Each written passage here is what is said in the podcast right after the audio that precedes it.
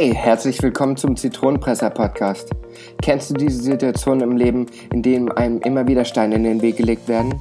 Nach dem Sprichwort, wenn dir das Leben Zitronen gibt, mach Limonade draus, zeige ich dir hier Wege auf, wie du durch eine offene Kommunikation, einem besseren Auftreten und anderen Sichtweisen die Zitronen deines Lebens besser pressen kannst. Also, auf geht's. Viel Spaß beim gemeinsamen Zitronenpressen mit mir, Gerrit Löwenberger.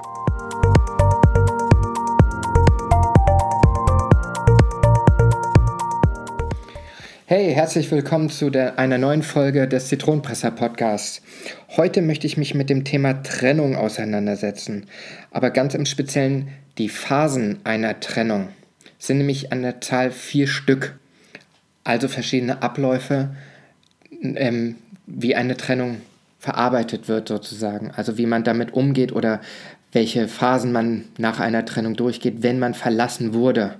Das ist natürlich an dem Punkt auch was ganz Wichtiges. Es betrifft nämlich meistens die Person, die verlassen wurde. Ähm, die durchläuft eben diese vier Phasen, von denen ich hier sprechen möchte. Ähm, die Phasen sind nicht immer in der gleichen Reihenfolge, aber häufig ähm, haben sie die gleiche Reihenfolge. Als erstes wäre da, man sagte schon, die Ich will es nicht wahrhaben Phase. Also man ist geschockt, man fühlt sich wie von der Wand gelaufen. Man weiß gar nicht, was man davon halten soll und fühlt sich total überrannt. Ähm, das, denke ich, kennt jeder sehr, sehr gut und das ist auch eine ganz, ganz typische Phase. Das ist so die Phase, wo es einem auch unheimlich schwerfällt, irgendwelche klaren Gedanken ähm, zu greifen oder das gemeinsame Leben, was eigentlich ja noch da stand, ähm, quasi über Bord, zu sein, äh, über Bord zu werfen, weil das kann ja nicht sein, dass das jetzt auf einmal alles vorbei ist. Das möchte man einfach nicht wahrhaben. Deswegen redet man eben auch von der nicht wahrhaben wollen Phase. Die Gefahr gerade in dieser Phase besteht darin, dass man sich falsche Hoffnungen macht. Ich meine, natürlich, wenn sich jemand trennt, er kann sich es immer noch mal anders überlegen. Aber wenn der Entschluss wirklich feststeht, dann wird sich das wahrscheinlich auch nicht mehr ändern. Und derjenige, der verlassen wurde, klammert sich an jedes kleinste Zipfelchen, was sich ihm bietet. Also äh, ich sag mal, in einem Trennungsgespräch oder die darauffolgenden Tage, wenn irgendwie auf welchem, aus welchem Grund auch immer noch Kontakt besteht, der Ex-Partner, der einen verlassen hat, nur eine Kleinigkeit anders äußert, neigt man eben dazu, daraus gleich wieder neue Hoffnung zu, ähm, zu schöpfen. Also, dass man sagt, ja, er gibt einem bestimmt noch eine Chance. Also, wenn ich mich jetzt so und so ändere, dann ähm, macht er das bestimmt. Aber wenn wir ganz ehrlich sind, so ist es eben genau nicht.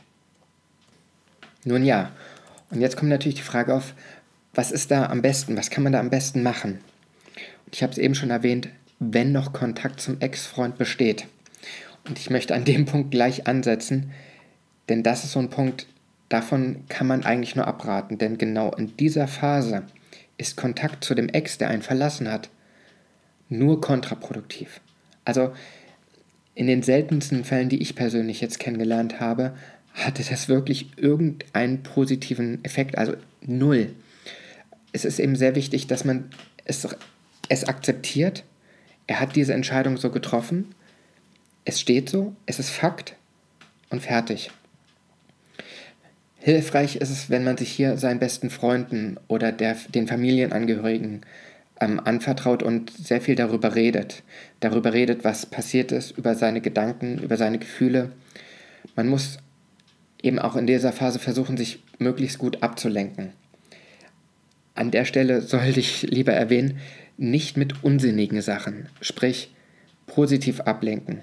Ich möchte jetzt niemanden hören oder die Gedankengänge zu mir durchdrungen lassen, dass man sich mit Alkohol, Drogen oder Konsorten ablenkt.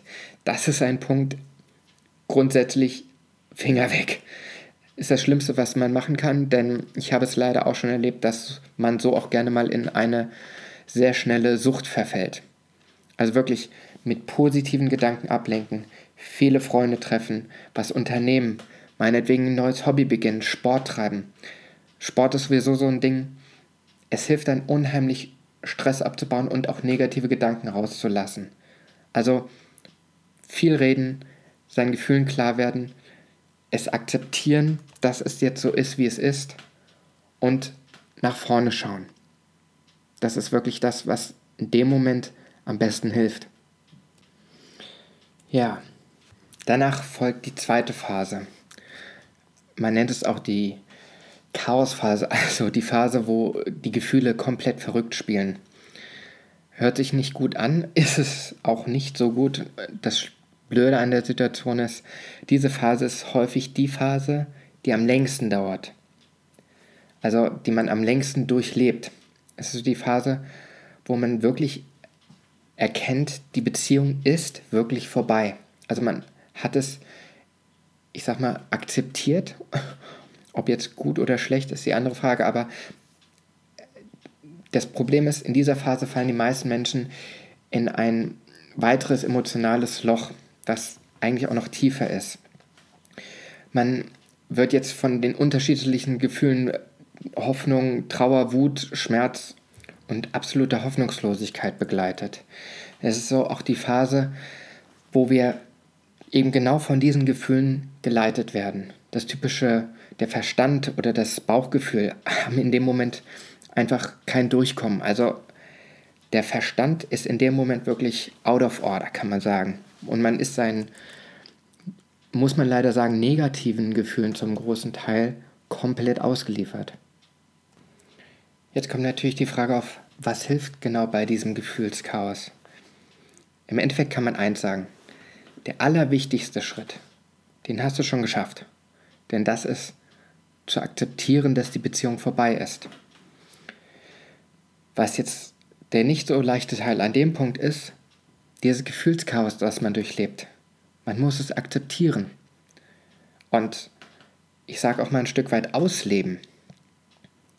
Ich habe dazu einen sehr interessanten Artikel gelesen, in dem stand, dass Psychologen sogar dazu raten, sie wirklich auszuleben und ähm, sich mit diesen Gefühlen auseinanderzusetzen, Tagebuch zu schreiben oder seinem Ex-Partner sage ich jetzt mal, einen Brief zu schreiben, wo man sich mit den Gefühlen auseinandersetzt, aber diesen Brief im besten Falle nicht dem Ex-Partner zu schicken. Dafür ist er nicht gedacht. Aber einfach mal einen Brief an ihn gerichtet, den man dann zufaltet, beiseite legt und in dem Moment dann auch wieder vergisst, ihn vielleicht später nochmal rausholt, es nochmal Revue passieren lässt, ihn aber nicht abschickt. Das sind so verschiedene Tools, Tagebuch, Brief an den Ex, der nicht weggeschickt wird, ähm, womit man diese Phasen besser verarbeiten kann. Und gerade in Schriftform kann man seine Gefühle auch besser strukturieren und ordnen. Das hilft einem eben unheimlich dabei, ein bisschen mehr Klarheit in seinen Kopf und seine Gefühlswelt zu packen. Wenn du das dann geschafft hast, dieses Gefühlschaos zu verarbeiten, dich damit auseinanderzusetzen. Dann kommt in der Regel schon die dritte Phase, die dritte Zitrone in dem Moment. Es ist sozusagen die Neuerfindung dich, von dir selber. Oder was heißt Neuerfindung? Du orientierst dich wieder. Du hast in dieser dritten Phase, die, bei dieser dritten Zitrone, merkst du, wie dein Gefühlschaos immer weniger wird und wie es wieder langsam, wie du wieder neue Kraft hast, wie du wieder mit etwas besserer Laune aufstehen kannst und das Tag für Tag immer mehr. Deine Gedanken an den Ex-Partner kommen immer seltener. Sie kommen noch, aber sie sind noch da. Die Zeiträume dazwischen werden immer größer. Außerdem hast du auch wieder mehr Lebensgefühl, neue Dinge anzugehen, Sachen zu unternehmen. Dieses, diese Schwere deiner Gefühle ist einfach nicht mehr da, was dich eben unheimlich ausbremst.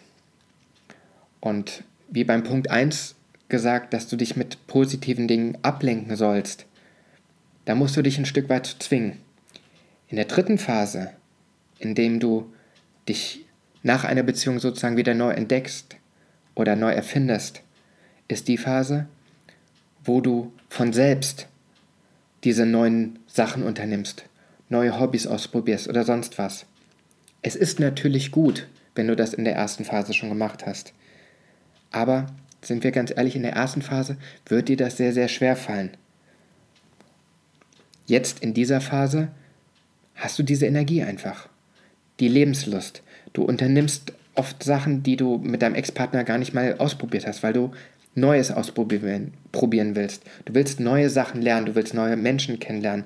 Und dabei entdeckst du oft Seiten an dir oder Potenzial in dir, was du gar nicht für möglich gehalten hast. In dieser Phase empfehle ich etwas, was ich eigentlich grundsätzlich empfehle. Sei offen für Neues. Geh nicht mit Scheuklappen durch die Welt. Schau dich um. Was bringt die Welt dir? Was Neues?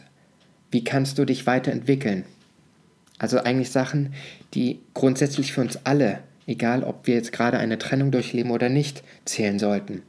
Offen für Neues sein, offen gegenüber neuen Menschen, neuen Hobbys, neuen Sportarten, neuen Gedanken und sich einfach mal drauf einlassen. Und ja, diese positiven Dinge nach einer Trennung einfach mal geschehen lassen. Das kann man wirklich nur als Empfehlung auch grundsätzlich sagen. Und wenn du diese Schritte gegangen bist, dass du dich neuen Dingen gegenüber öffnest, dann sind wir auch schon in der vierten Phase, der vierten kleinen Zitrone, die aber wahrscheinlich die beste Würze von allen hat. Es ist die Phase, wo man wirklich über den Ex oder die Ex hinweg ist, wo man gestärkt aus dieser Trennung rausgeht und voller Energie sein Leben weiterleben kann. In dem Moment kann man auch zurückblicken. Man sieht, was man durchlebt hat nach der Trennung direkt, welche Phasen. Das ist so der Moment, wo man wirklich realisiert. Und häufig ist es so, in dieser Phase entdeckt man erst, wie kräftig man dadurch geworden ist. Es gibt diesen bescheidenen Spruch, will ich jetzt mal vorsichtig ausdrücken. Wenn man hinfällt, muss man immer wieder aufstehen. Es gibt dann noch die Erweiterung mit der Krone richten, aber das ist für mich persönlich jetzt nicht so mein Ding. Aber ich denke, du verstehst, was ich meine. Jede Niederlage, die kommen mag, mag schwerfallen. Eine Trennung oder anderes. Aber man muss sich selbst dazu motivieren, wieder aufzustehen. Bei der Trennung diese vier Phasen durchlaufen und wenn man dann in der vierten Phase zurückblickt, sieht man, was man geschaffen hat. Und das ist der Moment, wo man mit voller Kraft und voller neuer Lebensfreude sagen kann, hey, es war echt bescheiden. Aber ich gehe sehr gestärkt und erhobenen Hauptes aus dieser Situation heraus. Und auch wenn es heißt, aus Fehlern lernt man oder aus schlechten Sachen lernt man oder man kann sich, wenn andere solche Sprüche hören, sagen sie immer, ja, man kann sich alles Schlechte schönreden. Ich kenne selbst jemanden in meinem Umfeld, bei dem ich immer gesagt habe, wenn etwas passiert ist, ja, man kann sich alles schönreden. Aber ist es nicht so? Man lernt durch Fehler. Man lernt durch Schmerz. Es ist leider so. Und genauso ist es auch bei der Trennung. Es fügt einem Schmerzen zu. Und es fällt einem nicht leicht. Aber man geht gestärkt raus. Und das, finde ich persönlich, ist wunderbar. Es ist ein positives Ende. Der Weg dahin ist schwer, aber man kommt absolut gestärkt raus. Es soll sogar schon mal Momente gegeben haben nach einer Trennung, nach diesen vier Zitronen, nach diesen vier Phasen, wo man seinem Ex-Partner wirklich dankbar war, dass es so gekommen ist, wie es gekommen ist. Eben weil man gestärkt rausgeht und weil man ohne diesen Denkanstoß, ohne diese schlechte Situation, durch diese schlechten Phasen, die man durchlebt hat, nicht dastehen würde, wo man dann steht. Manch einer wird sich jetzt vielleicht fragen oder wird sich denken, der hat sie doch nicht mehr alle. Warum soll ich meinem Ex-Partner, der mir das angetan hat, dankbar sein? Aber denk mal bitte drüber nach, über meine letzten Sätze. Bist du stärker als vorher? Hast du dich vielleicht neu erfunden und bist jetzt viel zufriedener mit deinem Leben? Denk mal einen Moment drüber nach. Habe ich vielleicht recht? Geht es dir besser? Bist du stärker? Du kannst gerne die nächste Zeit noch darüber nachdenken. Aber um es dir vielleicht etwas leichter zu machen, denke mal wie folgt. War alles an dieser Beziehung schlecht oder vielleicht nur das Ende? Denn sind wir mal ehrlich zueinander. Je nachdem, wie lange eine Beziehung dauert, ob ein paar Monate, ein paar Jahre, ob Jahrzehnte, man war ja nicht ohne Grund mit diesem Mensch zusammen. Und auch wenn viele Leute sagen, die Jahre waren alle für die Katz, ich habe quasi mein halbes Leben weggeschmissen oder wie lang auch immer. Das stimmt nicht. Denn in all dieser Zeit hattet ihr mit Sicherheit sehr viele gute Momente.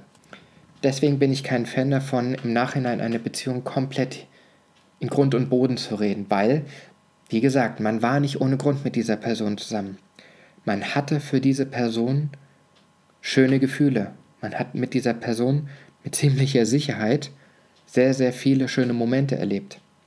Aber es ist ein anderes Kapitel des Lebens, ein vorhergegangenes.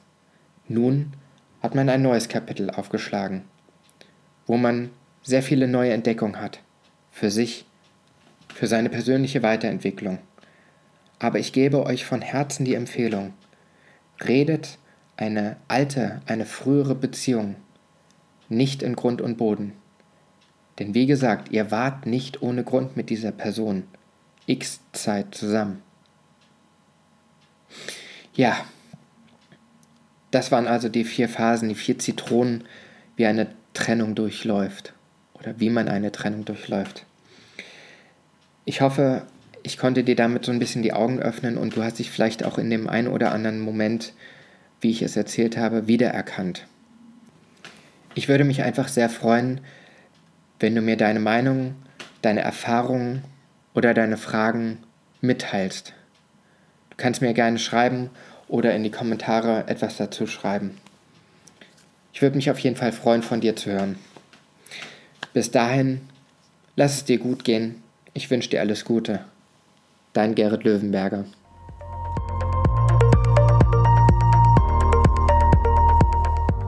Ich bin dir total dankbar, dass du dir die Folge bis zum Schluss angehört hast. Hat sie dir denn gefallen? Dann kannst du mir jetzt auch einen Gefallen machen, indem du auf iTunes gehst, mir eine 5-Sterne-Bewertung gibst und etwas Schönes dazu schreibst. Ich lese alle Bewertungen durch und bin dankbar für jede einzelne.